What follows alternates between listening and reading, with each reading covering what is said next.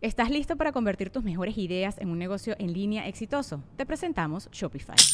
Tal vez no lo sabías, pero nuestro podcast More Than Mamis es un negocio y lo empezamos por supuesto para desahogarnos y hablar sobre la maternidad, no para convertirnos en expertas de ventas y del e-commerce. Así que sí, necesitábamos ayuda para vender nuestro merch y poner en marcha nuestra tienda. ¿Y cómo suena con Shopify? Llegó otra venta. Shopify es la plataforma de comercio que está revolucionando millones de negocios en todo el mundo. Ya seas un emprendedor desde tu casa o desde donde sea, Shopify es la única herramienta que necesitas para iniciar, administrar y hacer crecer tu negocio sin dificultades. Con Shopify puedo gestionar pedidos, envíos y pagos desde cualquier lugar, brindándote toda la información y estadísticas de tus ventas al detalle. Regístrate para un periodo de prueba con tan solo un dólar al mes en shopify.com barra sonoro, todo en minúsculas. Ve a shopify.com barra sonoro para llevar tu negocio al siguiente nivel. Shopify.com barra sonoro.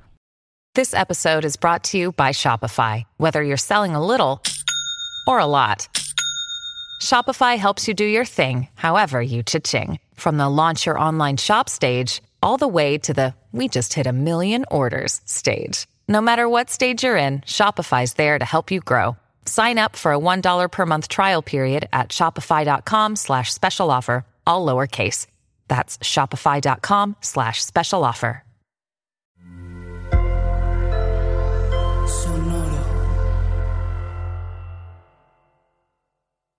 Este es el viaje de una mujer que, al igual que la sirenita, quisiera ser parte de otro mundo. Ella se ha tenido que criar a sí misma, abriéndose camino en el mundo underground de las fiestas, produciendo su propia música y como una vocera de las mujeres trans. También hablamos de la importancia de normalizar la depresión, la libertad que le da la moda y las creencias románticas que ya no nos sirven. Este es el viaje de Semoa. Soy Alexis de Anda. Estás escuchando El viaje. Una producción de Sonoro. Un espacio que invita a despertar la conciencia.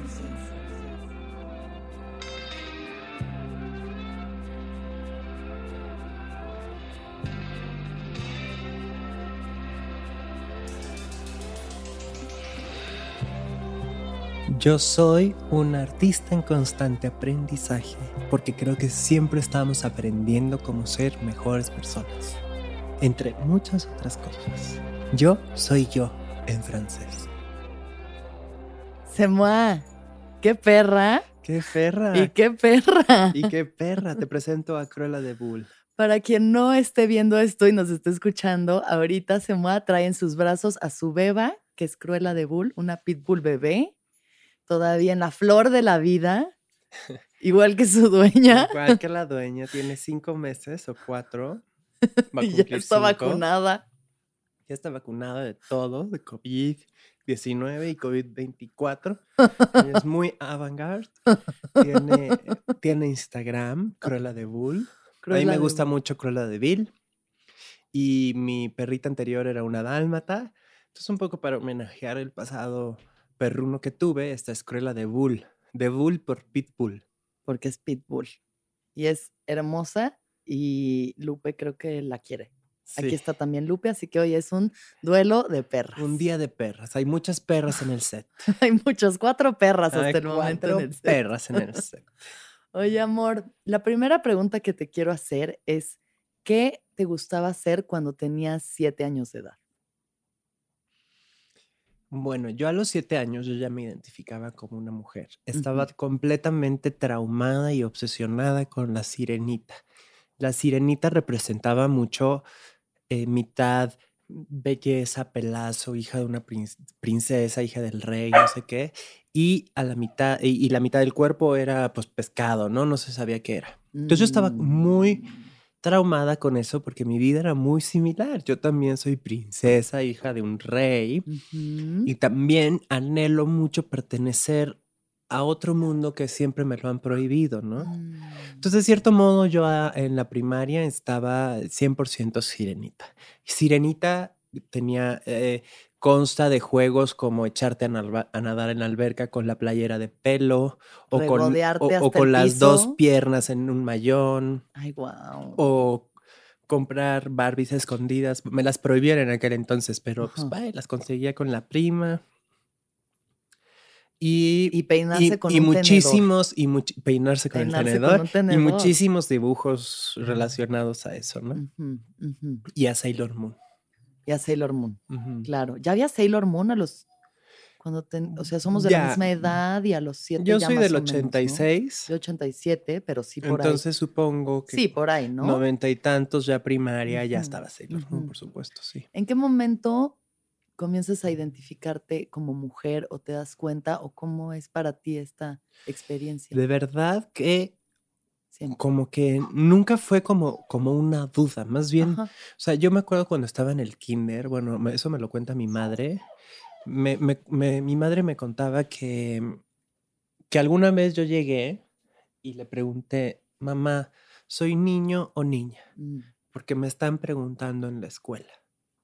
Quiere decir que yo ya desde entonces, pues ya tenía una bipolaridad en mi sexualidad o en mi orientación que lo emanaba al grado de que los compañeritos me preguntaban y yo pues como que no sabía y preguntaba en casa qué era, ¿no?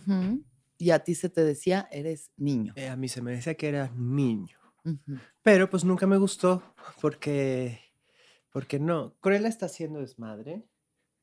Perdónenlo Pero él está haciendo los efectos de sonido los de esta efectos historia. de sonido. Ladra, Entonces yo no sabía. rasca, no sabía qué pasaba. Y entonces rascaba desesperadamente las paredes de mi casa.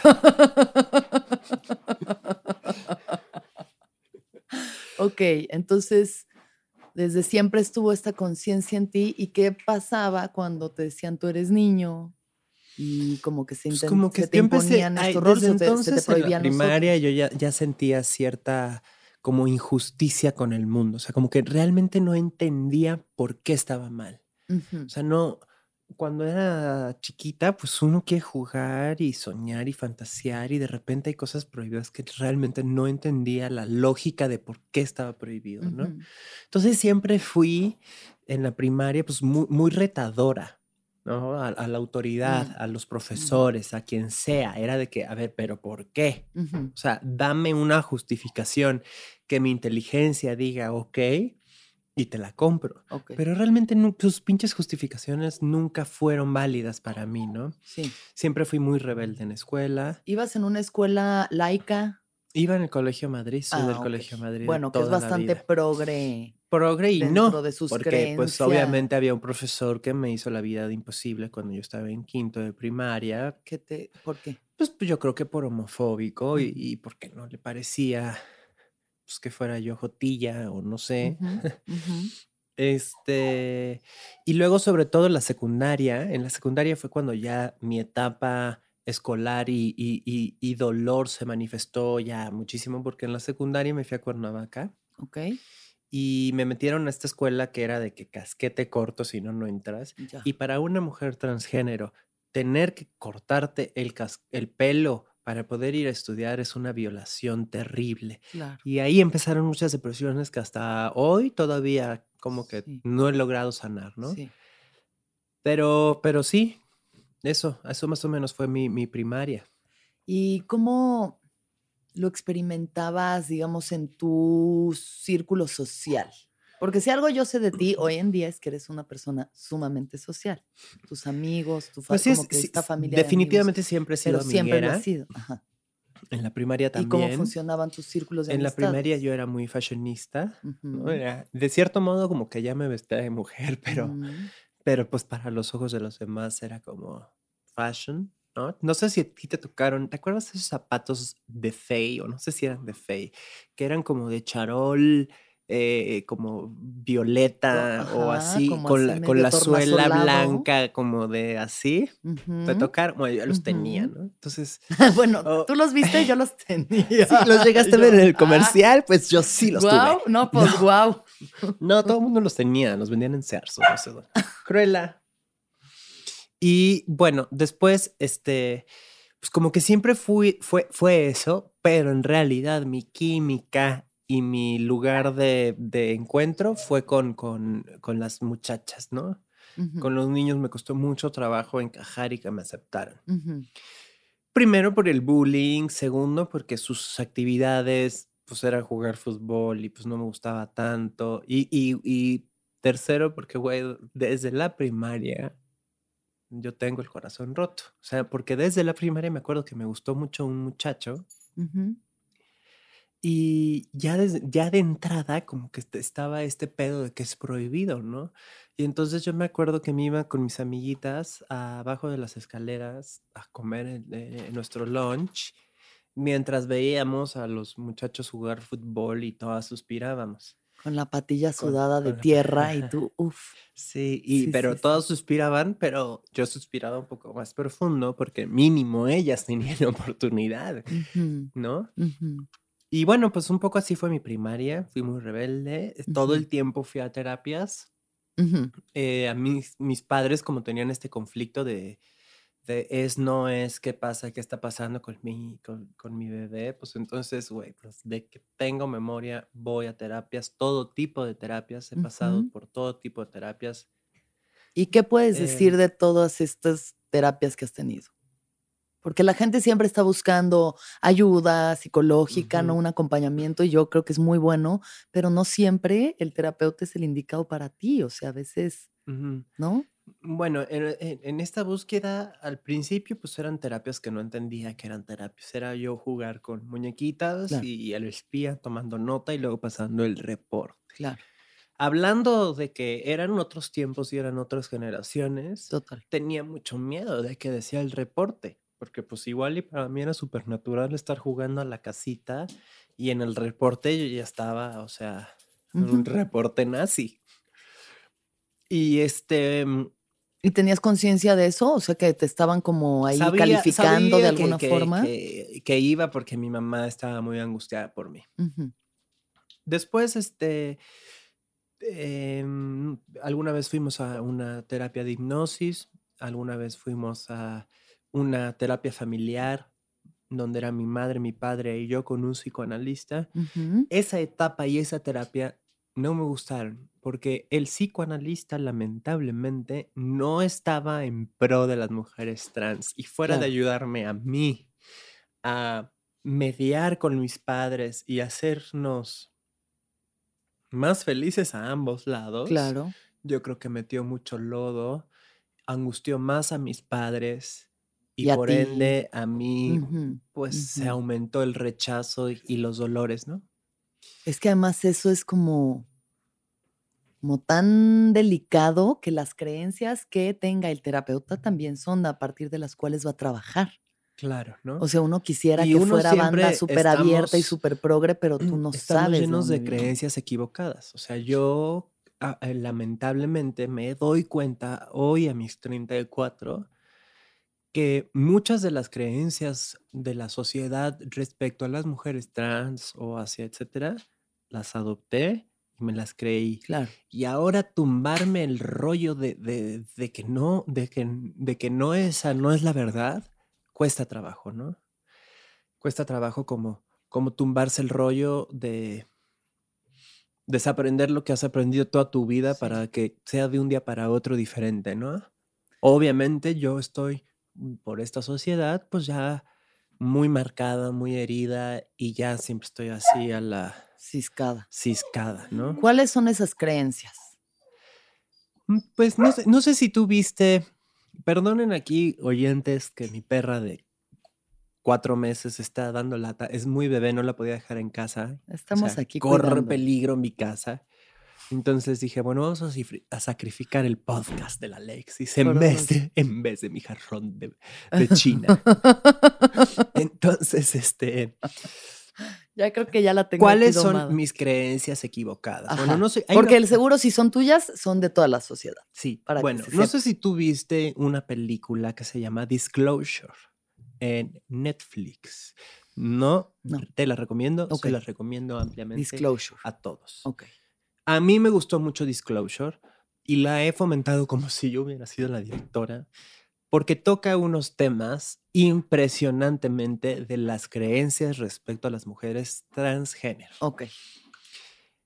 Em, la visibilidad que el mundo tiene, como somos minoría, entonces no, en realidad no muchos conocen personas trans Claro. Quizá hoy en día más que otros. Pero entonces lo que se conocía de las personas trans era lo que estaban en los medios, en la televisión y el cine. Y eh, lamentablemente, las primeras visibilizaciones de mujeres trans eran a raíz de la sátira y de la burla y de la comedia. Eran hombres vestidos de mujer muy torpes. Entonces, de cierto modo, hemos crecido, o sea, está la escena de la película Days Ventura, que la mala era trans, no sé si se acuerden, y que todos querían con ella, y que cuando todos se enteran que era trans, todo mundo se, todo mundo vomita, ¿no? Esa es la reacción. Bueno, pues yo también aprendí eso y a mí también me afectó eso, porque yo dije, pues todo el mundo vomita por estar conmigo. Entonces, todas esas ideas de, de la mm, descalificación como mujer, las tenemos yo creo que muchas mujeres trans. Sufrimos la disforia y sufrimos el rechazo y, anhelamos mucho como el querer ser esa mujer que, como llaman en la, en la comunidad trans, pasable, ¿no? Que no, se, que no se dé cuenta, que no se note, Que no se note eso se, llama passing. Entonces todas anhelamos eso para que nos dejen en paz y nos puedan amar como, como merecemos. Claro, claro. Pero ahí entran más cosas sobre la mesa, porque están las feministas, ¿no? Las feministas luchan para cambiar el estereotipo de ser mujer, ¿no? Que puedas ya tener diferentes cuerpos, que puedas dejarte o no los vellos, ser más libres, estar más cómodas, vivir sin tanta presión, alargar nuestra vida, porque pues las mujeres tienen una vida de que 30 años, 40 ya chao, este, ¿no? No podemos ser sexuales a los 50, bueno, etcétera, ¿no? Entonces, las feministas, y me, incluyo porque yo de algún modo también somos todas, luchamos por la igualdad. Claro. Pues queremos como romper esos estereotipos. Existen un grupo de mujeres radicales que se llaman las TERF, que son las que excluyen a las mujeres trans del feminismo. Que no, ¿Sabes qué significa la sigla TERF? TERF es trans, excluyente, radical. Feminista. Feminista. Ok. ¿No? Ok. Entonces, este, excluyen, entonces. No, a las, mujeres, trans, no son feministas, ellas vienen a estropear. ¿No son mujeres? No son mujeres, no, nada. Aquí ellas no, son hombres y pertenecen al patriarcado, los odiamos, misoginia, ¿no? Ok. Y Obviamente yo no estoy de acuerdo con esa corriente, no, nos duele, Cruella tampoco lo puedes ver. Claro, ella expresa muy bien lo que siente. digo TERF y Cruella ladra y ladra. Ya, Cruella, no, aquí no hay ninguna TERF. bueno, entonces, este, em, entiendo, o sea, me cuesta trabajo e, esa ideología y, no, y, no, la, no estoy de acuerdo y me lastima y me hiere. Pero un día tuve la oportunidad de debatir, dialogar, discutir con una mujer TERF. ¿Y qué tal? Y me dijo algo que me dejó pensando mucho. Las mujeres trans anhelamos ser pasable lo cual las mujeres trans, muchas, no todas, reforzamos ese estereotipo de la mujer Barbie, que es por lo que las otras pelean. Entonces es como de, güey, tanto trabajo que me cuesta esto y tú estás bien pinche hermosa, cuerpazo, culazo, pelazo, pues es como contradictoria la lucha, ¿no? Pero las mujeres trans no lo hacemos por una cuestión... Eh, eh, de, de, de, desventajar, desventajar el, el, como se diga, el, el feminismo. Claro. Lo hacemos simplemente porque nosotras luchamos con la disforia. ¿Y por qué tenemos disforia? Porque hemos vivido rechazadas constantemente. Si hoy por hoy, 2020, tú le preguntas a un hombre heterosexual qué piensa de tener relaciones sexuales con una mujer transgénera, el común denominador, por mucho que sean nuestros amigos super open mind, incluso mis amigos, estoy segura que sus respuestas son hirientes hacia nosotras, ¿no? Entonces, pues ya nos estamos debrayando con este viaje. Ahora sí que el viaje. Pues es un viaje. No, sé si era el de lo que íbamos a hablar. Yo me quedé en la primaria y ahorita ya estoy aquí en el feminismo. En el 3020. Yo ya estoy. ya estoy en la 8T. en la 8T. Sí, tienes, o sea, todo lo que dices lo comparto. Y Y por, y por ende, por ende, es entendible por qué mis emociones son como son. Claro. O, o sea, sí, yo he, he 100%. pasado, bueno, pues quien no me conozca deben de saber que yo he pasado tanto por todas las terapias, también por mucha depresión, Exacto. ¿no? Terapias obligadas y terapias de, de- de voluntad propia para querer sanar, ¿no? Lo más Ujú. fuerte que me ha pasado fue un intento de suicidio a principios de año que acabé internada, De este año. que gracias a eso hubo ciertos movimientos en casa que necesitaba que pasaran. Y es cruelita, ¿verdad? Mordiendo un cable. A ver. Ay, no, pobrecita. No, Cruela. ten, eso no se muerde. Te doy mi boina. Ándale. Ay, no. ay, Te no. doy mi boina, que te encanta mi boina. Ve por ella. Ándale. Bueno, fiu. Salvamos la grabación, perdimos una entonces boina. regresemos. Salvamos el video, perdimos una boina. Bueno, Bueno, regresando al tema, un intento de suicidio a yo principios de sí, fue este año. muy triste, ¿no? O Lo sea, cuento ahora ya como más. Primero hay que normalizar la depresión, Sí, ¿no? O sea, sí. ahora con todo esto me pongo la playera de que es una enfermedad muy cabrona que tenemos que atender. Ujú. ¿Por qué? Porque a mí me pasó el, ah, está loca, ay, le encanta el drama, ay, ya se mueve, no sé qué. Pero, güey, en realidad es algo que cuando menos te lo te das cuenta, ya perdiste un amigo de de veras y luego vienen las culpas de que lo hubiera, Claro, si ¿no? me hubiera dado cuenta si me realmente. hubiera dado si cuenta. hubiera- Bueno, sí. etcétera. Bueno, entonces la depresión es algo que también se, de- se tiene que hablar. No solo se tiene que hablar, sino que ahora, con este año, va a haber, hay más enfermedades mentales que nunca. O sea, Sí, no, y bueno, ya de por sí, ¿no? sí, de por Entonces, sí. Pues sí. yo creo que sí hay que La ayudarnos. salud mental es algo de lo que Es- es- tenemos es- que hablar. es muy importante la empatía. Sí, la unidad, etcétera. Yo anhelo mucho que realmente algún día exista un mundo más hermano, ¿no? sí. Sin tantas guerras por pendejadas de nombres de dioses inexistentes o por terrenos o por territorio. Todo puede ser de todo si nos sabemos organizar, ¿no? Sí, totalmente. Ahora sí que como dice vulgarmente ese dicho, donde cogen una, cogen todas si nos sabemos organizar o algo así. No me acuerdo. Perdónenme, no soy grosera, pero se me salió. Pero, ¿qué estaba yo diciendo? Ah, bueno, entonces estuvo muy fuerte todo esto que ha pasado. Entonces, y cómo, a ver, sí pero siento que en- ahora O sea, esta depresión que dura, que son años y años, ¿no? De una años no reconocimiento, no validación también de tu familia, de tu identidad, de, ¿no? De reconocerte. de mí que eso era gran ¿no? parte de, de la situación, porque pues claro, si tu mismo núcleo, tus raíces, no reconocen lo que tú eres, quién tú eres, es muy difícil como poder Ujú. ser libre. Entonces, bueno, no sé por qué estábamos diciendo todo esto del- de que ya se me fue el pedo de por qué quise decir como este cosa tan íntima que me pasó al principio de año, pero creo que estábamos hablando del tema de las terapias, del Sí, tema pero, de la ajá, sí. importancia, ¿no? Y, De la- los y terapeutas visibilizar también. y y de la normalizar la, depresión y normalizar las enfermedades mentales, o sea, el, el- y, y como es que somos humanos Ajá. y esa presión de sentir que tienes que estar bien y que todo está bien, no es- está bien estar mal, está bien estar mal, ¿no? Sí, bueno, algo, tenía un punto, pero eh, me, me debrayé. Pero bueno, no importa, si me acuerdo lo comento y si no, continuamos en la plática. Exacto. Entonces, Pero recapitulando, veníamos de, de que, pues, de que sea, en, yo en quiero las saber, cuestiones terapéuticas, pues me llegó a tocar un, un terapeuta en contra de, de lo, de lo trans y eso Claro. conflictuó más la vida, y ¿no? pues, tensó más el vínculo familiar y demás.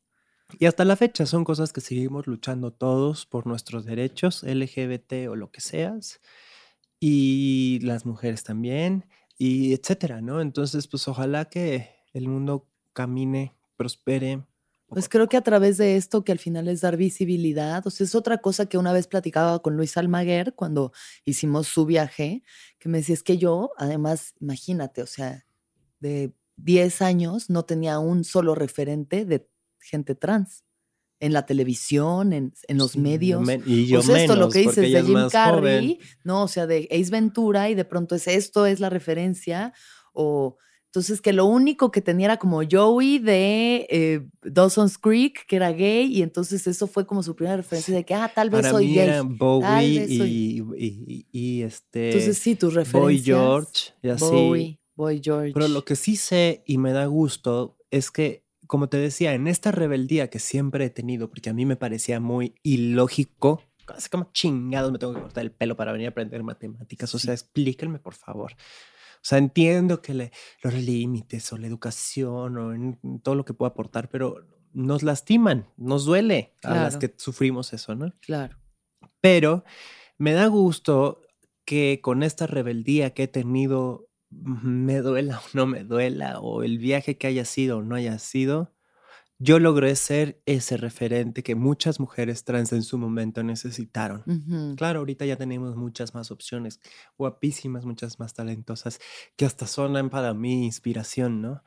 Pero, pero pues hubo un momento en el que pues yo era la que mm, circo, maroma y teatro salía adelante, cantaba y, y, lo intentaba, ¿no? Pionera, sí. Pero pues dicen que la que pica hielo, pues este al rato gozan las de atrás del hielo picado, pero gozan de las cubas, las del hielo picado, pero una está aquí. Una es la que pica el hielo. Y está dándole a todo lo que dan, ¿no? No por ende mis, mis, mis discos y mis letras hablan tanto de, de, estos viajes y de, esta, de este corazón, cómo se ha sentido, ¿no? Y toda esa parte musical también la has desarrollado desde qué edad, en qué momento llega la música. Desde siempre. Mi, mi, abuela era maestra de piano en el conservatorio, mi papá es como, se dedica a otras cosas, pero es bohemio, la música siempre ha estado. Y de algún modo la, la, la, salvación a toda esta pesadilla del, de lo difícil que es ser uno, o sea, digo, es muy fácil ser uno, pero hay tantas trabas que te limitan que es muy triste ser uno. El arte fue lo que me ha salvado. La pintura, el video, la música y, eso, ¿no? La parte, la parte artística. Muchas veces no lo, no es como que lo hago por gusto, lo hago por necesidad. Claro, sí. ¿Ya se acabó la boina? ¿Está rica mi boina? No, ahora está con... Ah, ¿Es su propia correa? Ah, ya, que se coma su propia correa. No, es este. Era otro cable. no. Era el, era el Durex del cable. Esto es nuestro equipo, niña. Bueno.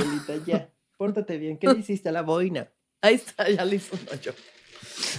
Ok, a ver, corazón, entonces. Sí, le hizo un hoyo. Me gustaba mucho esa boina. Bueno, pues mira. Unas por otras. He perdido cosas peores. Exacto. A ver, otra parte entonces de tu vida, que es yo creo que el momento en el que yo te conocí o la primera vez que supe quién eras y demás, era esta época como, no sé, mediados de los 2000, 2006, por ahí, em, nocturna, vida nocturna, fiesta, eh, ¿no? Un momento como interesante en cuanto a fiestas, música, escena. Me acuerdo mucho. Incluso trabajando para, elegir eh, quién entraba y no entraba a uno de los clubs privados más, exclusivos de la Ciudad de México. Bueno, la noche siempre ha sido, yo creo que, mira, la, mejor forma de ser rebelde y de encontrarse a uno mismo es por medio de la moda. Ok. Uno siempre se, o sea, la moda es la que nos ayuda a la rebeldía o a encontrar tu ser. Y pues em, mm, la noche permite más eso, porque no es lo mismo vestirte como una pirujona de día a de noche, ¿no? Entonces, Totalmente. la noche le da eh, oportunidad a, todos estos party monsters o estos looks locuchones o a experimentar maquillajes, cosas que de día a lo mejor Mm, etcétera, ¿no? Bueno, fue un mal ejemplo, pero incluso un maquillaje del diamantina de día puede sacar de onda, ¿no? Es que también, o sea, para la gente que igual es más joven y dice, ay, no, pero o sea, ahorita todo eso, o sea, nosotros crecimos en una época en la que de verdad empezábamos a ver movimientos de esto, de moda, ¿no? De Fashion Week, de, eh, o sea, como eso, todo esto, toda la diversidad de la que ahora se puede gozar un poco más plenamente, pues es lo que tocó abrir camino. Entonces, en su momento. En su momento, la noche era para mí lo más importante. O sea, era de mamá, tengo que ir a esta fiesta. Es la mejor de toda la vida. Pero eso me dijiste la semana pasada. No, es que esta, es la fiesta. Entonces, por un momento me clavé mucho en la fiesta, pero me clavé por esa libertad de poderme vestir como yo quería. Sí no tanto por las drogas o el alcohol. Yo ni chupo, ni me drogo, ni nada, ¿no? Soy una. Soy aburrida. ¿Nunca, nunca has sido de alcohol y de drogas? No, ¿tú me has visto alguna vez así? Pues no, es que yo siempre te he visto digna, pero tampoco sé lo suficiente como para. No, ¿sabes? No, no tomo. Súper. Pero bueno, la noche me daba eso, ¿no? Que me- o sea, no necesitaba el alcohol, ya tenía la adrenalina de poderme poner unos tacones. claro. Y bueno, pues una cosa llevó a la otra y entonces gracias a la noche, pues me volví un personaje, además siendo la única, este, bueno, había otros personajes, obviamente la Vogue lleva años, pero la Vogue estaba en la televisión, te- Televisa, eh, era como otra ambiente, cosa. sí. Aquí también en algún momento existió Vicky Fox, Claro. que andaba en el mundo del arte pero también ella se fue muy pronto a España, entonces realmente no había muchas opciones más que yo era la única vestidona, por decirlo así, Sí. que está mal dicho, pero no me importa. Pero este, tú puedes eh, de- del momento, ¿no? Sí. Entonces, pues este, Y eso te daba un cierto poder también, ¿no? pues me empezaban a tomar fotos, empecé a salir en los blogs, al You Ujú, Miro, claro. este Diario de eh, Diario de fiestas. fiestas, Chic Mamacita, eh, etcétera, etcétera, etcétera, ¿no? MySpace. Claro. Bueno, pues entonces ya MySpace me dio este lugar de, de en Chilango salí que pues, la reina del MySpace. Wow. Y por ese pedo nocturno, pues ya me empezaron a jalar a ciertos lugares de noche, ¿no? Ya sea el Roy, que fue muy bonito, fue, fue una época muy chida porque conocí a gente increíble, pero también sufrí mucho porque también me pusieron en esta posición de que yo soy la que dice que no. y no es- entra y quién y no, no, es entra. cierto, en realidad yo ni elegía ni nadie cedía órdenes, pero pues este emocionalmente eso me afectó, me llovieron amigos falsos, galanes falsos, este, me acabé muy deprimida, más lo que ya traía de depresiones se acumuló ahí a la bola de nieve. Pero bueno, pero estuvo padre y, y no solo el Roy, también estuve en Vuélvete Underground, también estuve cuando empezó el pasaje a América. Ah, Y una de las primeras Sí. fiestas masivas que tuvo el Pasagüero fue mi cumpleaños número 18. ¿Quién tocó? Ya ni me ¿Qué acuerdo. hubo? Pero yo ¿Quién estaba, o sea, yo, yo lo que, de lo que más me acuerdo era que yo tenía un trono Ay, guau. y entonces todos los que entraban me veían en mi trono. Reina, regia. Fue un gran momento, ¿sabes? Yo ahorita que pienso. Ya no hay de ya me siento momentos. tan lejos de eso, ¿sabes? O sea, y tal vez haya otras nuevas subculturas que también estén como emulando lo que en su momento fue, pero yo ahorita que ya me siento tan lejos del mundo de la noche y la fiesta, y no es que me- no me guste salir y tirar fiesta, pero como que ya esa escena, lo que era, no, Zoe y nuestros grupos de amigos y la... Me siento tan lejos de eso y agradezco tanto haber pasado por ahí, porque Sí, sé que padre. también en la oscuridad y en la sombra encontré mucho de quién soy yo. Y entre los vampiros también me reconocí como una de ellos y me dio esa parte de la profundidad. Yo creo que la evolución, por lo menos de la que me tocó, fue la escena, fiestas clandestinas donde íbamos todos, que si no eran pasagüero, que si era en el patio de mi casa, que si no sé qué, eran como las fiestas muy bien organizadas, donde iba toda la masa, bueno, masa, mm, la artisteada, ajá, la escena, la como lo masa quieras indie decir, del momento. la masa indie del momento. Luego eso se acabó y evolucionó a las fiestas de marcas, porque en su momento Claro. Era de que la fiesta de Malboro, la fiesta del Bacardí, las Claro. fiestas- sí, se sí, volvieron sí. otro tipo de fiestas. Y luego eso se acabó.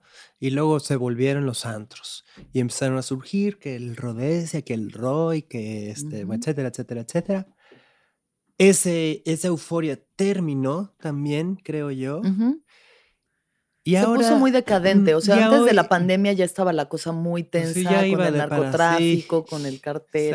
y, entonces hoy en día creo que ya no hay tantas opciones. Hoy en día, no sé si es también una cuestión generacional nuestra, Pues pero ahora ya nada más es pues, los barecitos, pedas caseras. Ya no, no creo que haya esa escena de, de artistas de güey. Fue increíble ¿no? haberla vivido. Fue un momento y- muy chido. Y claro verdad. que estoy segura que si hubiese, estaría enterada. Iría. Pues claro. Iría. Porque pues tengo muchos amigos que me jalarían. De Sí. algún modo me enteraría. Sí. Pero ya no hay, ya no hay ese tipo de fiestas donde eras libremente fashion y libremente party monster. Experimentando sin límites, ¿no? Sin miedo. Mayones dorados de American Chéquense la Apparel. nueva tendencia. A ver, ahorita esto solo va a estar en video, pero la nueva Ah, tendencia. bueno, para que para los que No, están esto es para los de YouTube. Para por, los que por estar, por estar salvando el programa y el cable, pues yo le dije a mi Cruelita, entretente con, con- entretente con mi boina. Y bueno, quiero que sepan que mi boina ya tiene un hoyo A ver, del tamaño de mi mano, donde me la pongo y ya me queda de collarín.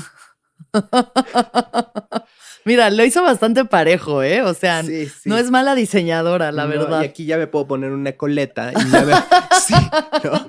si quiero usar cola de caballo, pues ya la saco por aquí. ¿Verdad, Ok. Carlita? ¿Te encantó? Amor, ¿cómo ha sido la evolución en tu relación familiar? Muy difícil. Muy difícil, pero bien. O sea, es una lección. O sea, mis padres no son. O sea, mis padres no es que sean unos. lo que quieran decir o lo que sea. Yo creo que los padres míos o de todos son víctimas del sistema, ¿no? Estamos todos atrapados en estas creencias. Entonces, todos tenemos que luchar con eso. Entonces, que mis padres en el pasado hayan actuado equivocadamente por su preocupación, por su miedo, porque además es otra generación y Claro. saben que, pues, o sea, mi vida corre peligro por esas elecciones, Claro. etcétera. Pues yo creo que, Prelita, ya no seas liotosa. Pues yo creo que como que también para ellos fue un proceso muy doloroso. Claro. Y su claro, no saber cómo manejar la situación, lamentablemente, pues a mí me lastimaba mucho, ¿no? Claro. Cada mala equivocación o cada mal, eh, cada eh, mm, mala decisión, pues afectaba mucho sobre mí. Pero yo soy de la idea, y siempre lo he dicho, que love wins y que la paciencia y sobre todo, seas quien seas, el trabajo habla por sí solo. Entonces, olvídate de la chingada. Si tú te clavas en trabajar y tu trabajo tiene buenos resultados, eso es lo que va a hablar de quién eres tú como persona. Entonces, poco a poco, conforme fui teniendo logros, éxitos, este, en revistas, conciertos, pues mis padres empezaron a cambiar su punto de vista de lo que pensaban que, me, que, que era para mí por mi elección de vida. Claro. Y, o sea, nunca, yo creo que ni ellos ni yo eh, pensaban que yo le iba a estar cantando a Jean-Paul Gaultier, ¿no? Ellos Increíble. pensaban que yo iba a estar ahí pidiendo dinero en Nuevo León. O bueno, no sé, pero lamentablemente es el estigma, ¿no? Claro. Sí. Entonces, poco a poco mi trabajo fue em, demostrando que no era tan grave mi elección de vida.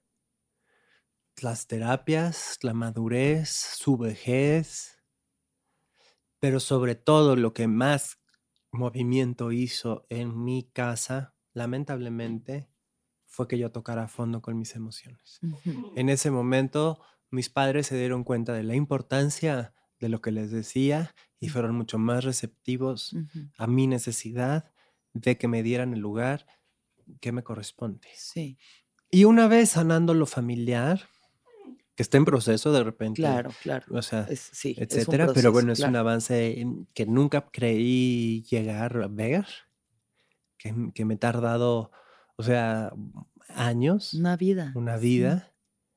Creo que eso me está ayudando a mí a ser un poquito más eh, segura conmigo, a, reconstruir mi autoestima. Claro, hay tropezones, ¿no? Claro. Que ya llegó fulanito, que ya te bajó la nube y las estrellas, que siempre no, y esas cosas que te mueven el bote y- que, y que te dan otra vez unos bajones y pierdes ese, ese trabajo en la autoestima de, un, de, de años, en un segundo se te va. Sí. Pero pues al final soy una guerrera y, y, y me pongo a pensar que yo tengo muchas cosas que hacer. O sea, tengo un disco que sacar, tengo que seguir cantando, tengo que seguir soñando Exacto. y ojalá que la vida me lo permita. O sea, no soy un artista que tiene la disquera, que le paga todos los videos. No soy un artista que Eres artista llena, independiente. que llena el Sí. Metropolitan. No soy, yo la neta soy un artista completamente independiente donde pues sí batallo mucho por sacar mis cosas. Pero has generado muchísimo, pero, pues, o sea, sí has cuando generado puedo, mucho saco, material. Saco, lo como y pueda. siempre innovador y siempre, ¿sabes? O sea, eso es algo que es increíble y que yo te reconozco Gracias. Profundamente el que tu creatividad no para, tus recursos para seguir generando desde esa creatividad, Sobre de todo transformarte, muy, de que, este, ¿sabes? Do it yourself. Muy Por DIY, ejemplo, ahora sí. que próximo año sa- sale mi siguiente disco que se va a llamar Lo que me hace sentir. ¡Ay! Entonces una de las canciones se llama El Trono. Ajá. Entonces yo para el videoclip, que yo los dirijo y los produzco y todo ahí con mis amigos, pero pues, todo, pues, no suelto, no suelto. No suelto porque no tengo lana y porque pues ya lo sé hacer y soy creativa, ¿no? Entonces, este, pues yo quería un trono para mi video. Y bueno, un trono a la venta estaban de que neta 17 mil pesos. Un trono de verdad. Ajá, Un trono. Uno de renta para 15 años, 7 mil pesos. Eh, uno en Tepito, ahí de mueble usado, no sé qué, pues ni había y los pocos que había que estaban horribles, como 3 mil pesos. Ajá. Este, total, eh, eh, ah, claro, también le hablé a amigos cineastas, este, en las bodegas, no sé qué, pues estaban todos, "Meh", pero no los puedes intervenir y eran como café. Ya. Y dije, no, güey, yo quiero mi trono, güey. Entonces ahí me tienes en do it yourself, como siempre, con esta actitud de que nada me va a vencer y de que tengo que sacar como pueda mi ilusión, aunque quede chafa, ¿no? Yo tengo este chiste con mis amigos de que mi, yo soy Cuachalota Productions. Cuachalota Production. Entonces, el chiste es que salga, como salga, pero que salga. Cuachalota, órale, no me importa. Ajá. Papel maché y así, ¿no? Entonces me fui al Home Depot, me compré una madera de 500 pesos enorme, la pedí que me las cortaran, me aumentó unos 300 pesos. Ya llegué yo a mi casa y yo misma, con mis propias manos, a clavar martillo, a tapizar, a decorar. Y bueno, ya verán cuando salga el video el semejante trono que me hice yo sola. Qué maravilla. Y eso, en- ese es el ejemplo de lo que hago siempre con todo. Exacto. O Una sea- reina que se hace su propio trono. Mm, Esa, sí. Eso es feminismo. Una reina que se construye su propio trono. Me encanta. Divino. Y ¿La esa, canción la podremos poner también al final? O sea, si quieres, o sea, digo, no está masterizada, la tengo aquí en Ah, el bueno. celular, falta para el próximo año, pero con tal de que la gente se emocione, puedo hacerle así unos segunditos, si quieres, a mi celular. unos Nomás para, antes de que cambiemos el tema, pues, si no, ya nadie va a saber de qué estábamos hablando. Entonces, soy muy moderna, fíjense que mi disco lo tengo en WhatsApp. O sea, yo no sé cómo. Antes era de que pásame te lo, el WeTransfer o no, ahí te va el archivo de que el USB, el disco ya duro. WhatsApp, eh, no nota sé de qué. voz. Güey, yo ya todo. Es, tengo un chat donde no hay nadie más que yo, donde solo están mis rolas, ¿no? Y entonces donde puedo ir consultando Me como las rolas Increíble. en WhatsApp. O sea, ya no es de que las tengo en el mail, en el no sé qué. Esto poquito que van a oír, le voy a adelantar. Ay, no sé, no sé. Este es el trono. A ver.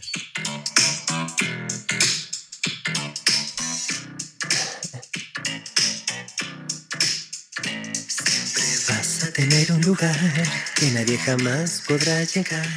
Es mi responsabilidad. Aquel trono te lo doy yo. Pues sí, aquel trono se lo, se lo hice yo.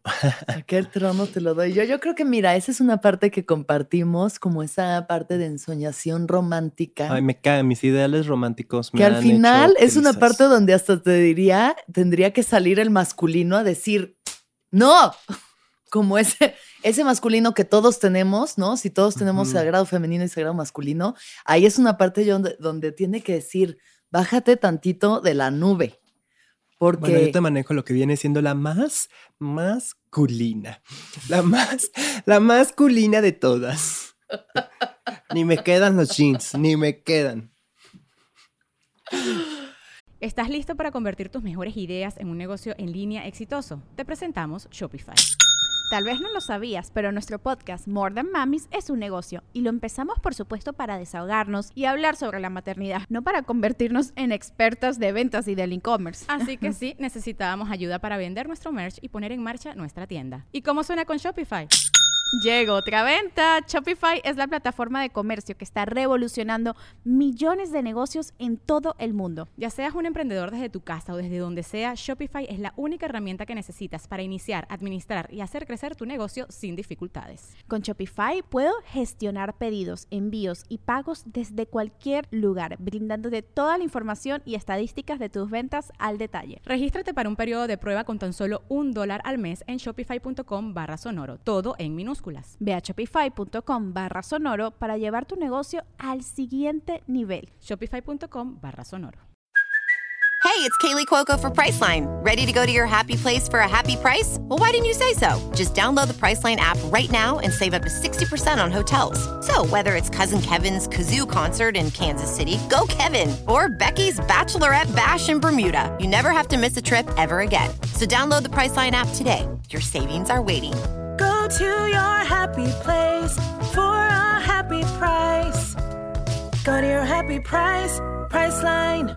Esa ensoñación, esa programación que también traemos desde el patriarcado y del príncipe azul y que va a venir este amor y entonces todo va a estar bien, pues creo que nos ha quedado a deber, ¿no?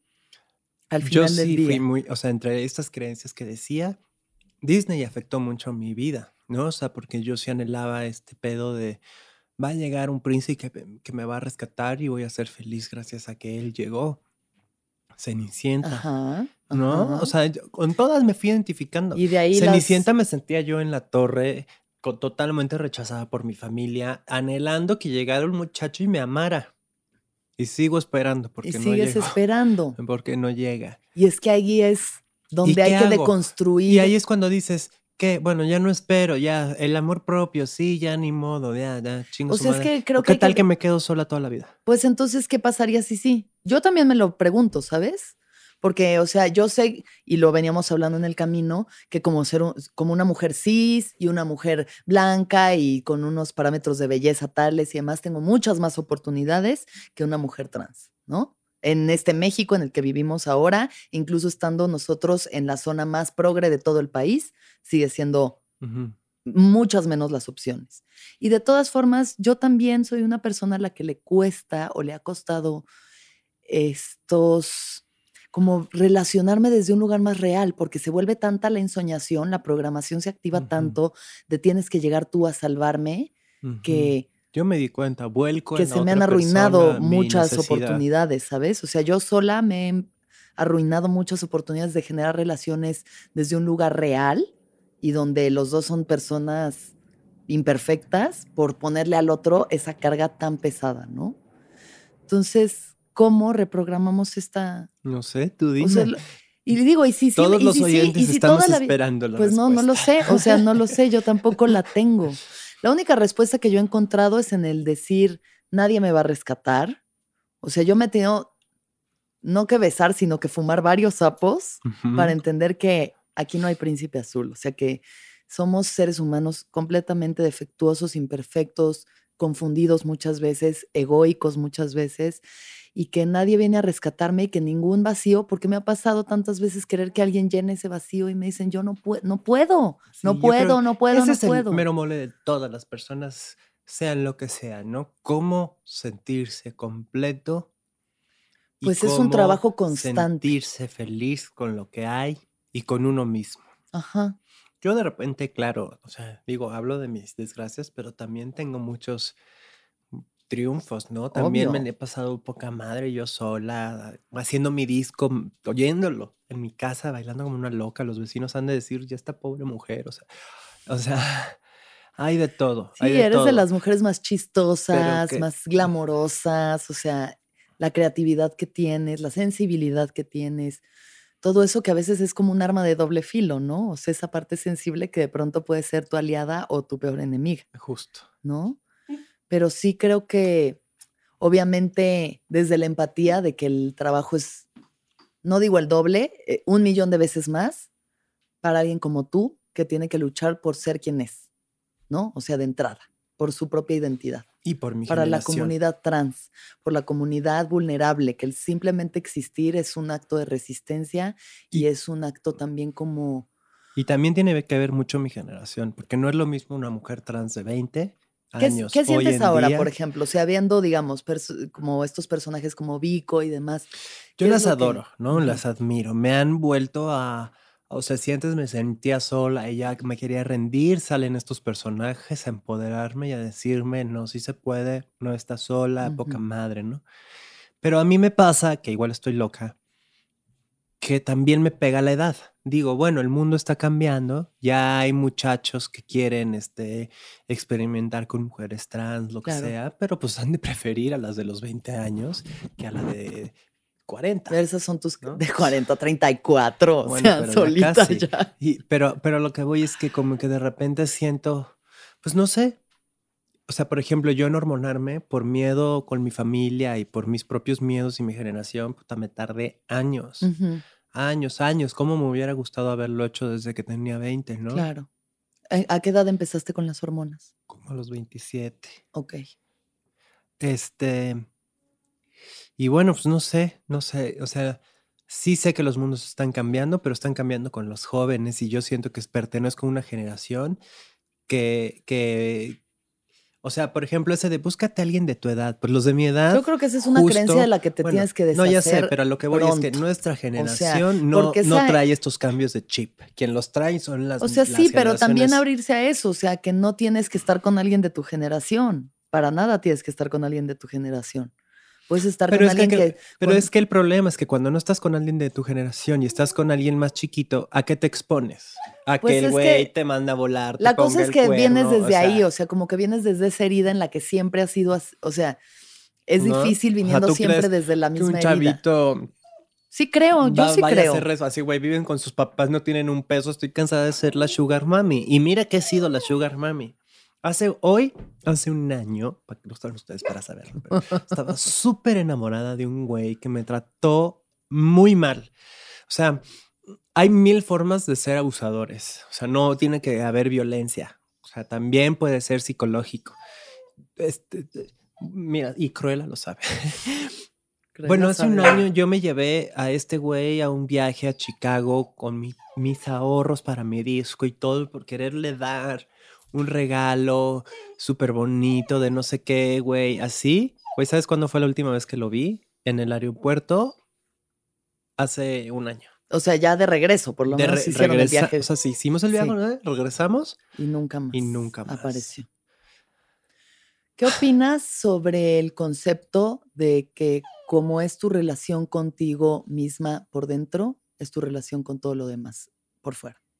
Estoy totalmente de acuerdo que si yo no mejoro, o sea, si yo no me quiero o no me mejoro, no voy a poder emanar eso y por ende voy a seguir atrayendo a personas con las mismas carencias que yo tengo. claro. Sí creo que mientras más fuerte sea, mientras, o sea, por ejemplo, tengo que cambiar de amigos.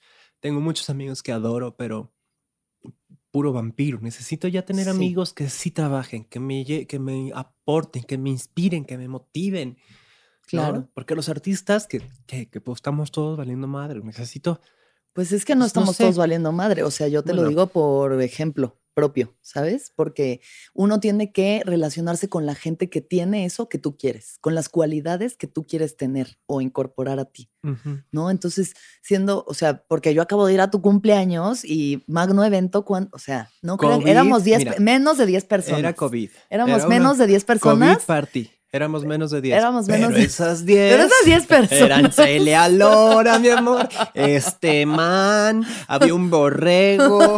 Alexis de Anda. No, no, no, no, no. Fiestón. Fiestón. había un borrego, Había un literal, borre- había un borrego. Había un borrego. Y este, y, y creo que eso, también el darte cuenta de que a veces yo estoy justo en un momento en el que sé que en la transformación en la que me encuentro significa no que ay, ya nunca te vuelvo a hablar, pero que ya ciertas amistades se tienen que ir alejando. O sea, yo ya no quiero vibrar en círculos sociales donde la gente solo esté chismeando, hablando mal de otros, criticando, diciendo que no se puede, que no hay, que qué jodido, ¿sabes? O sea, yo quiero estar con la gente que a mi parecer son crecer. ganadores, o sea, que gente que, crecer. que cree en su que- abundancia, que, que me- se quiere, que se respeta, que se es digna y se Eso- dignifica y dignifica al Eh, otro. eso nos contagia de otros tipos de creencias. Exacto. Porque si no, estamos en las creencias del, del miserable y de ahí no salimos. Del sí, o sea, artistas jodidos que estamos aquí sufriendo por nuestro arte y que solo es la única manera de crear y es la única manera de vivir y de relacionarse. Entonces creo que sí, ese es, mira, ya de pronto hasta más allá de la terapia, una gran manera como de salir adelante es rodearte de gente que ves que está chida. Sí, sí, sí. o sea, claro, porque por eso te da la estabilidad como para, ¿no? Levantarse. Lo siento, queridos amigos. Voy a borrarlos a todos del Facebook.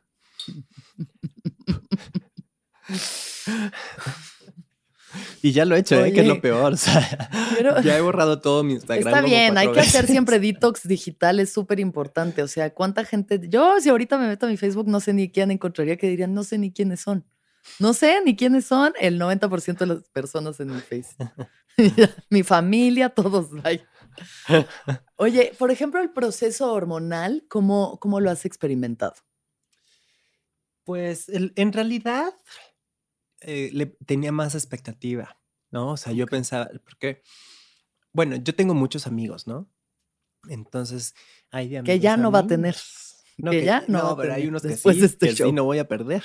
Por ejemplo, la primera en hablarme del bloqueo de testosterona fue Amanda Lepore en Nueva York. Amanda Lepor. Ajá. Wow. ¿no? Y, y bueno, pues tengo muchos amigos así. Eh, Cuéntanos más yo historias de tenía, estas. yo tenía como mucha expectativa de la hormona porque Amanda justo eh, me, me dijo, the beauty pill, it's the beauty pill. The Beauty Pill. Ajá, y yo dije, oh, ok, pues entonces es que hace milagros, ¿no? Y sí, sí tiene ese beauty pill porque realmente la piel te cambia, se te vuelve más suave, te Ujú. crecen ciertos pechos, pero en realidad nada más, o sea, no te hace tanto. Yo creo que más bien es un placebo psicológico ¿Qué de más que querías que pasara?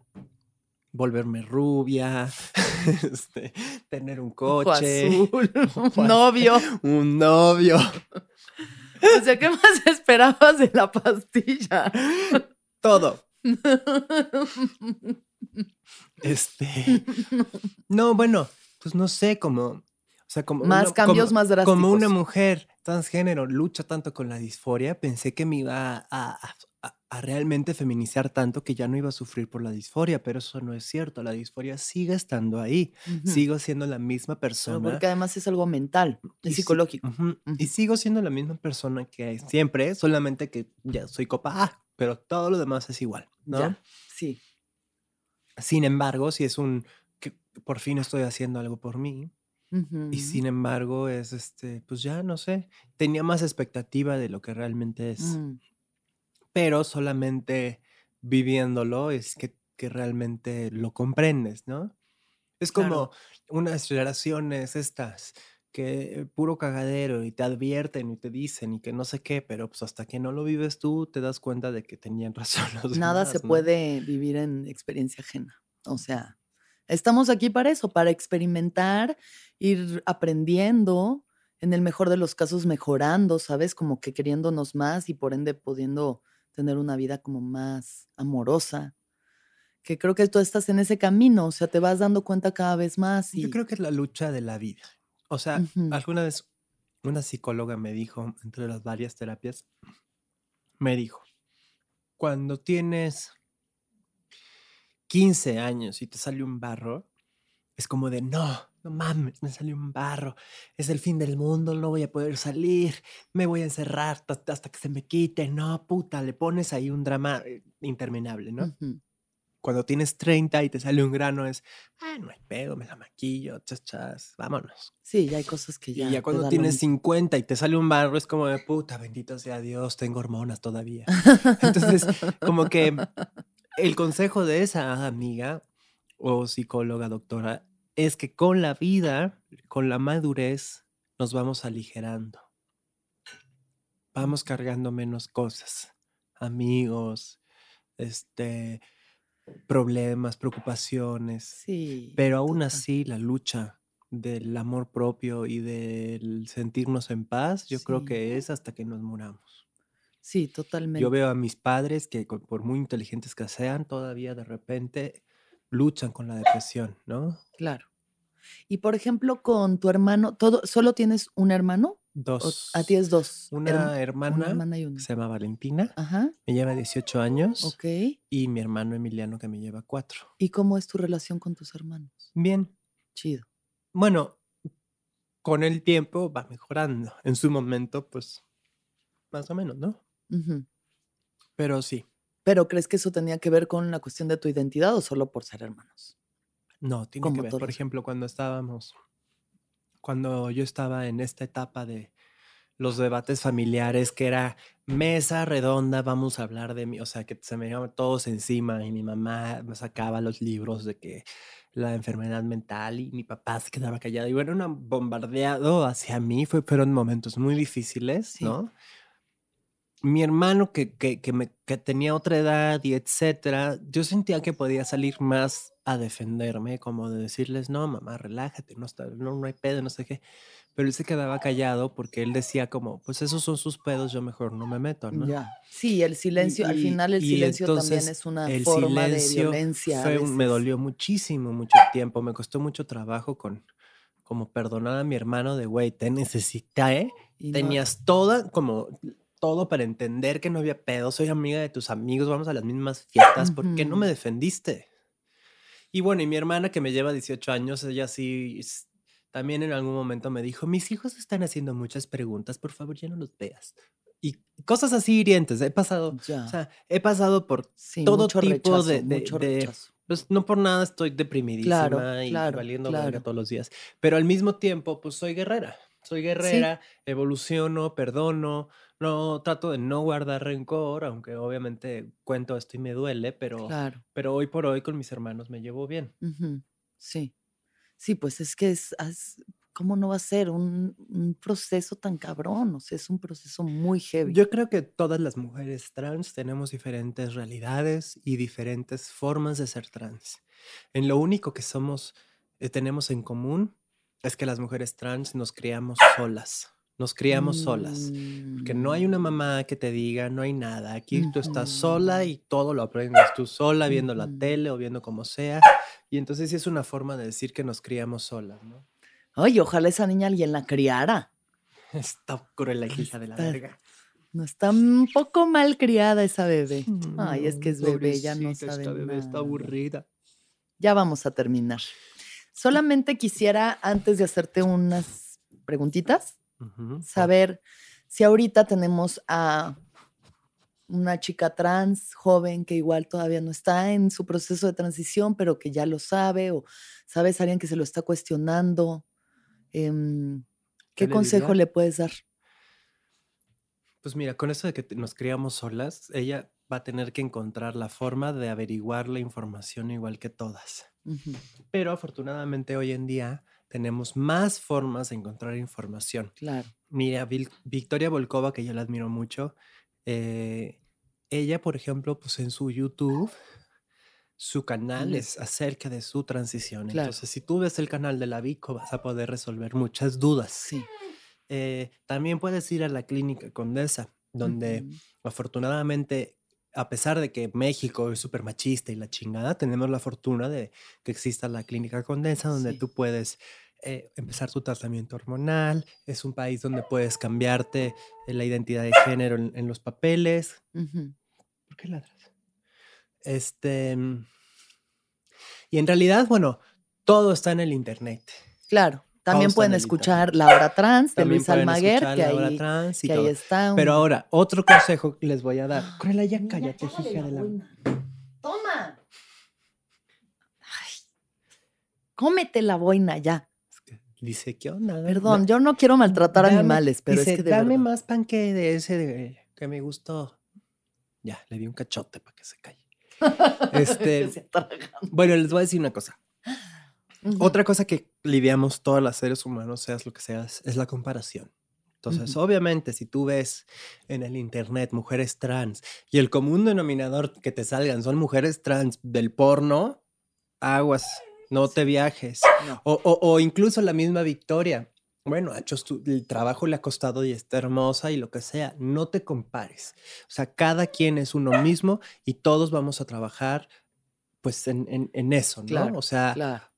Eh, Como tu que- identidad. eh, Cada ajá, quien porque- está al final Porque me ha su pasado propia que cuando yo estaba buscando información veía casos de éxito y me daba para abajo. Ya. Yo Dices, no, yo no estoy "Verga, así, yo no veo hermosa, eso. ya tiene novio. ¿Cómo le voy a hacer Mm, yo? ¿Qué mm. esperanzas? Todas son más chiquitas. Yo mido dos metros. A mí me se me ve súper neta leguas. Este, ¿no? Y poco a poco, yo creo que todos tenemos que ir, pues aceptando nuestros defectos, Y- y ¿no? A- ni virtudes modo, o por sea, igual. Estoy muy alta, ni modo, ya me tocó, pues tengo que quererme alta. Y así, y así, Potrona. y así todas, ¿no? Hombres, sí, mujeres sí, o lo que sean. Todos, todos, todos, todos. O sea, si no te gusta tu peso o haces algo para bajarlo o ya lo aceptas así, te aceptas gordita. Como yo que me estoy comiendo un panquecito. Ustedes no lo saben, pero no he dejado de comer. Ya llenamos de migajas la mesa. Ahora, si pudieras tú hablarle a las familias de una persona trans, ¿qué les dirías? Yo les diría, ¿qué prefieren? ¿Un hijo muerto o una hija feliz? Yo les diría que la ignorancia en todos los sentidos afecta mucho nuestras vidas, ¿no? Y ellos sufren y los hijos sufren y es más fácil de lo que creen. Solo hay que saber pedir ayuda, no tener miedo, tumbarse el que dirán, porque el que dirán, cómo nos mosquea. Y al final a nadie le importa. Es tu vida, son tus hijos. Sí. Y esa frase que dije es muy cierto. ¿Qué prefieren? ¿Un hijo muerto o una hija plena y feliz? Me gustaría no estar comiendo mientras decías algo así de importante, pero tengo un pedazo de muffin en la boca. Bueno, se las cambio. Pero ¿Qué bueno, prefieren? ¿Una hija flaca o una hija gorda? Feliz, no, una hija feliz. ¿Gorda y ¡Feliz! feliz o flaca y hambrienta?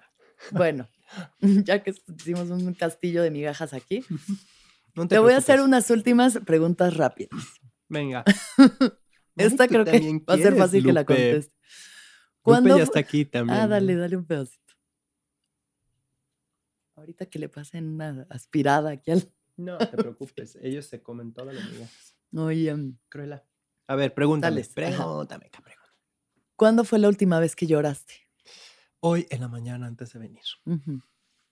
¿Puedo preguntarte por qué? Puedes preguntarme por qué. ¿Por qué? Porque conocí a un muchacho. Yo siempre he tenido eh, mi, mi ideal romántico, obviamente es como este ideal de quererme casar. Yo no soy ni creyente ni nada, pero lamentablemente, pues yo sí quiero, como cualquier mujer, casarme de blanco con un príncipe. Y mi ideal romántico tiene mucha expectativa. Ujú, Yo nunca he tenido novio, ujú, tengo 34 años. ujú. Y pues conocí a un muchacho que me llegó por primera vez y, y estaba yo muy emocionada con él. Pero pues tiene muchas broncas, él también tiene muchas cosas que sanar, yo también no he terminado de sanar. Entonces, pues hace dos días, o sea, no es que se tenga que decir ya no somos novios, Claro, claro. pero como que ya lo veo venir y entonces pues creo que ya no tengo novio y me duele. Rupturas amorosas he tenido miles, miles, miles, pero pues, siempre uno le pone tanto ilusión que, Ujú. que aunque no, pues sí duele y te rompen el corazón y chillas.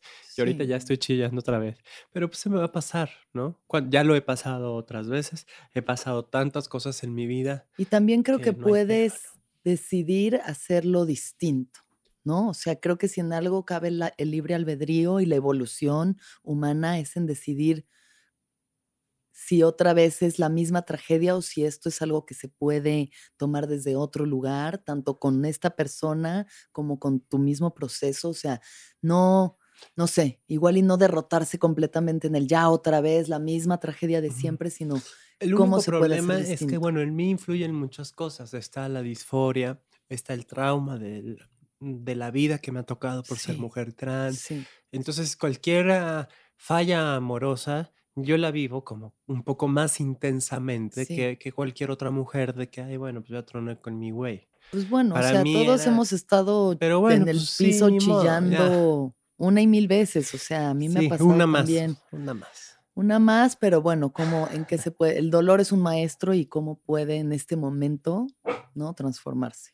Se transformó en un muffin que me lo zumbé en la entrevista. Me valió. Dije, chingue su madre. Oye, a ver, ahora, ¿qué es lo que más feliz te hace?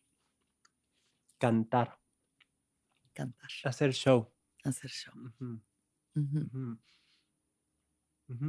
¿Recuerdas alguno en especial que haya sido así? Wow.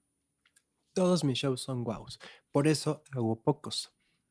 Claro, que me inviten de DJ, que me invitan a las fiestas, o sea, de que estoy, estoy. Pero shows, shows, shows, Sí. trato de hacer pocos porque les pongo mucho corazón en los Mm. looks, en la coreografía, en no sé qué. El show que hice este año, el show de pandemia, estuvo hermoso. Lo hice con Bumble. mm. Este fue en mi casa. Cada cuarto era un set. Confiaron en mí, cosa que es muy difícil que una marca te diga sí a todo. Y ellos Claro. me dijeron sí a todo. Entonces tuve, Patrocínanos, Bumble. tuve invitados, tuve flores. Estuvo muy bello un concierto Qué acústico. divino y en plena pandemia. Y en plena pandemia. Ujú. El año pasado, mi concierto emblemático del año del 2019 fue que fui estelar en, en la marcha gay en el Zócalo. Entonces, Mm, también tuve un show impresionante con increíble. botargas, con DJ, con bailarines, con muchísimos props. Cada rola era un algo que hacer, la de las sillas, la de los listones. la- Y en general disfruto mucho hacer show. Digo, que esté desprimidísima antes, durante y después es diferente, ¿verdad? Pero, El show. pero, hay un momento del show donde dices sí. el poder estar en mi elemento, ese es mi Mm. elemento. Sí. O sí. sea, sí hacer música, sí hacer video, sí cantar, pero ya como poder juntar el todo, video, baila- baile, cantada, eh, moda y todo es el show. Entonces el show es mi elemento donde más feliz soy. Pero lamentablemente duran bien poquito, se me pasan bien rápido. Sí. Pues deberías hacerlo más si es algo que te hace tan feliz, ¿no? Sí. Dártelo a ti misma también. Pero ni se puede ahora con la pandemia. Bueno, mira, si pudiste, se puede. El que quiere puede. Sí. Mamita, el que quiere puede. ¿Qué es lo más importante para ti en la vida? La empatía.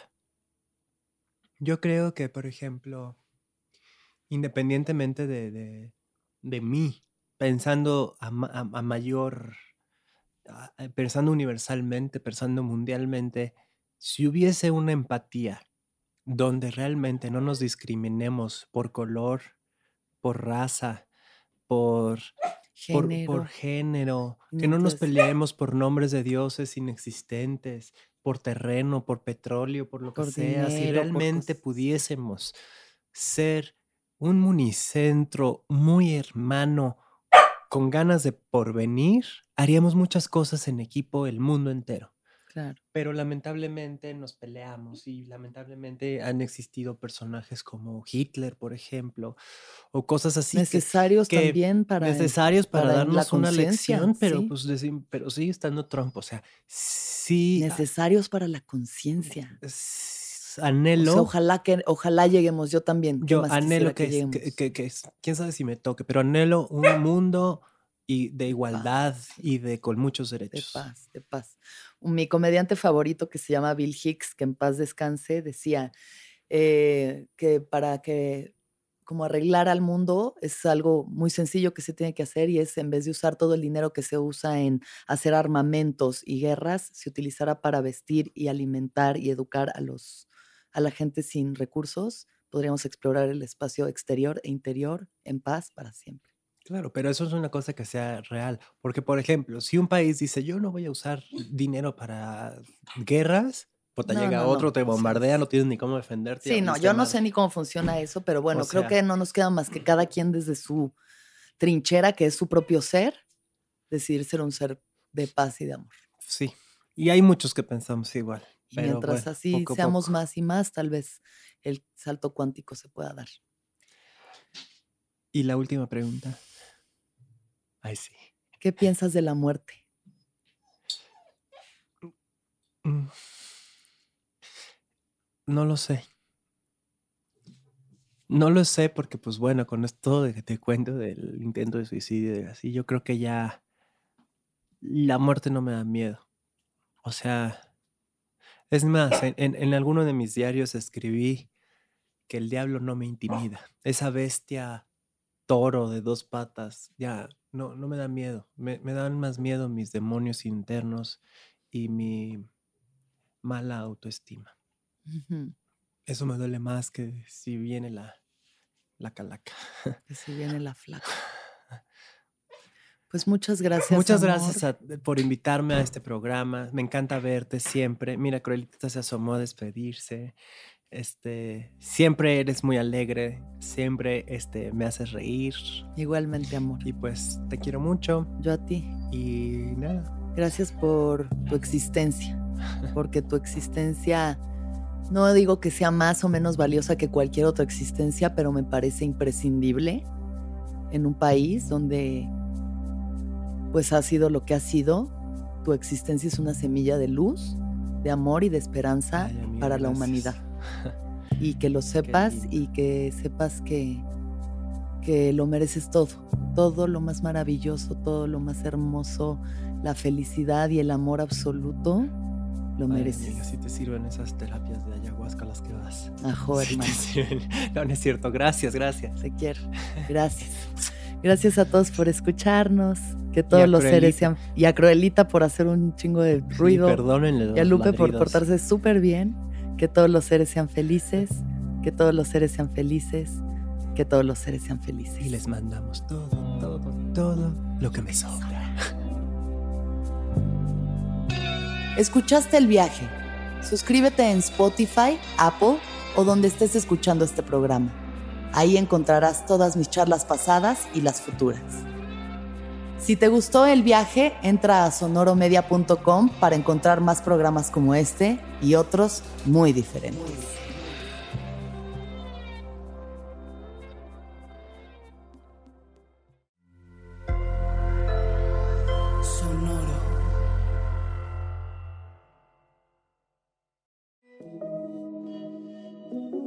Hola, soy Roxana Castaños, una apasionada de la meditación y de todos los temas que nos llevan a una transformación espiritual, y te invito a escuchar Intención del Día, un podcast de Sonoro para dirigir tu energía hacia un propósito de bienestar.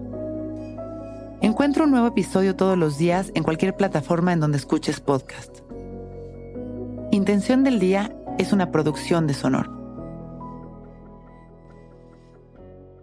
¿Estás listo para convertir tus mejores ideas en un negocio en línea exitoso? Te presentamos Shopify. Tal vez no lo sabías, pero nuestro podcast More Than Mamis es un negocio y lo empezamos por supuesto para desahogarnos y hablar sobre la maternidad, no para convertirnos en expertas de ventas y del e-commerce. Así que sí, necesitábamos ayuda para vender nuestro merch y poner en marcha nuestra tienda. ¿Y cómo suena con Shopify? Llegó otra venta. Shopify es la plataforma de comercio que está revolucionando millones de negocios en todo el mundo. Ya seas un emprendedor desde tu casa o desde donde sea, Shopify es la única herramienta que necesitas para iniciar, administrar y hacer crecer tu negocio sin dificultades. Con Shopify puedo gestionar pedidos, envíos y pagos desde cualquier lugar, brindándote toda la información y estadísticas de tus ventas al detalle. Regístrate para un periodo de prueba con tan solo un dólar al mes en shopify.com barra sonoro, todo en minúsculas. Ve a shopify.com barra sonoro para llevar tu negocio al siguiente nivel. Shopify.com barra sonoro. Hey guys, it is Ryan. I'm not sure if you know this about me, but I'm a bit of a fun fanatic when I can. I like to work, but I like fun too. It's a thing. And now the truth is out there. I can tell you about my favorite place to have fun Chumba Casino. They have hundreds of social casino style games to choose from, with new games released each week. You can play for free anytime, anywhere. And each day brings a new chance to collect daily bonuses. So join me in the fun. Sign up now at chumbacasino.com. No purchase necessary. Group. Void prohibited by law. See terms and conditions. 18 plus.